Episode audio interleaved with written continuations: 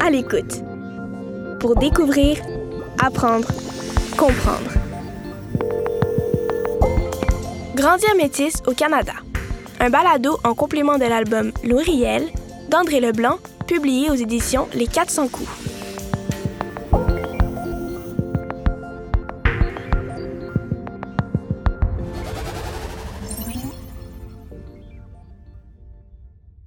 Grandir métis au Canada. Aujourd'hui, on te parle de la culture métisse. La nation autochtone métisse descend des Premières Nations et des Européens.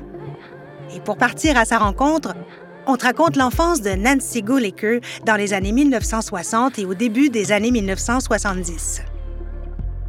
Nancy est une aînée métisse née au nord de l'Ontario. Elle vit maintenant à Winnipeg, au Manitoba, et s'exprime en français et en anglais. Elle est membre de deux communautés métisses, l'Union nationale métisse Saint-Joseph du Manitoba et le Manitoba Métis Federation. Mais sais-tu ce que ça veut dire être métisse?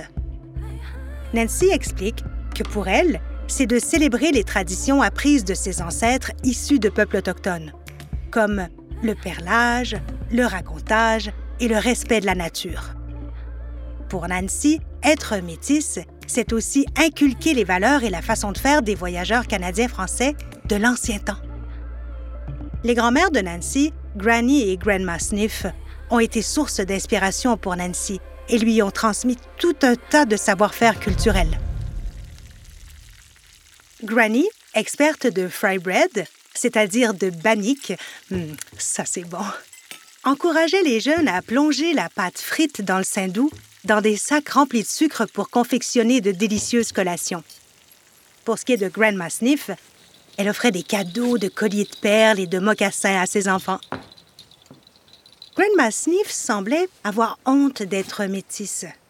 Mais ses actions disaient le contraire.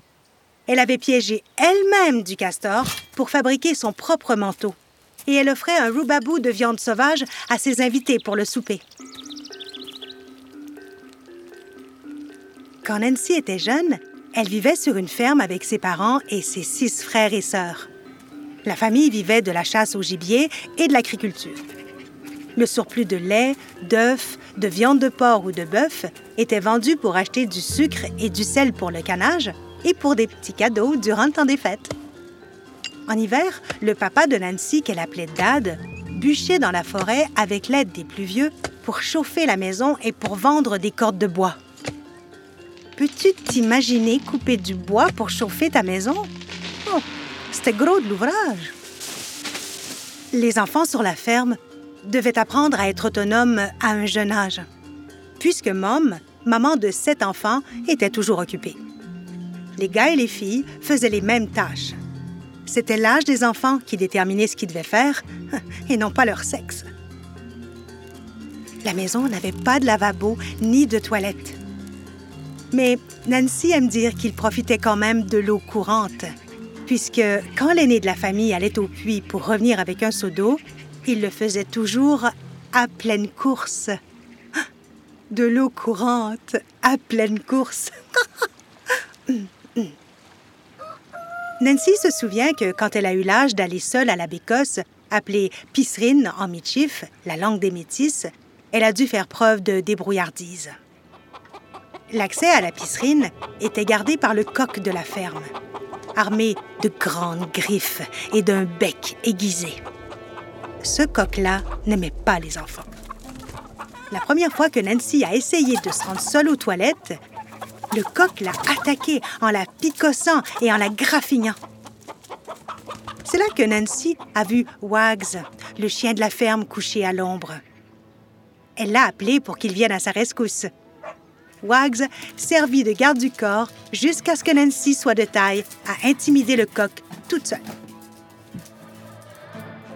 Mais la vie à la ferme, ce n'était pas que du travail. Les enfants jouaient souvent ensemble. En été, ils s'amusaient à bâtir des forts sur le rocher pas loin de la maison. Ils jouaient au cow-boy en se cachant derrière les grosses roches qui caractérisent le bouclier canadien. Ils allaient souvent dans le petit bois qu'ils appelaient le bush pour confectionner des arcs, des flèches et des lances taillées avec leurs canifs. Ils faisaient des compétitions de tir contre des cibles qu'ils fabriquaient. Dans la forêt boréale, les enfants cueillaient des baies sauvages comme des fraises, des framboises et des bleuets. Ils y trouvaient aussi des prunes, des pommettes, des canneberges et même des champignons délicieux. De l'autre côté des champs, les enfants faisaient des radeaux pour flotter sur l'eau peu profonde du marécage, la swamp. En automne, c'était le gros travail des moissons. Tous les enfants assez âgés participaient. Les plus forts aidaient à monter les bales de foin dans le haut du grenier de l'étable. Et les plus jeunes, quand ils étaient assez grands pour atteindre les pédales des véhicules, conduisaient les tracteurs. Durant l'hiver, grâce à un puits, Dad inondait un des champs où les enfants avaient appris à patiner. Les belles journées, quand il faisait pas trop froid, les enfants sortaient pour jouer dans la neige.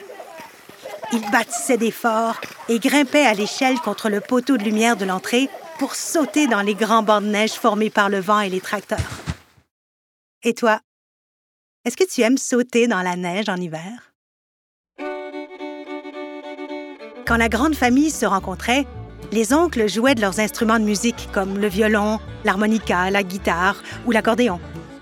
Tous les enfants et les adultes participaient au rigodon. On vidait le tiroir à cuillère pour que tout le monde puisse jouer des percussions. Les soirées d'histoire et de musique continuaient jusqu'à ce que les musiciens aient partagé leurs instruments et raconté une dernière blague. Nancy a vécu une enfance heureuse. Ses parents étaient pauvres, mais il ne manquait de rien. Aujourd'hui, elle est une fière aînée métisse. Sa vocation est de montrer sa fierté en l'honneur de ses ancêtres à qui on avait dit qu'ils devraient avoir honte d'être métis. Vive les métis du Canada. Merci.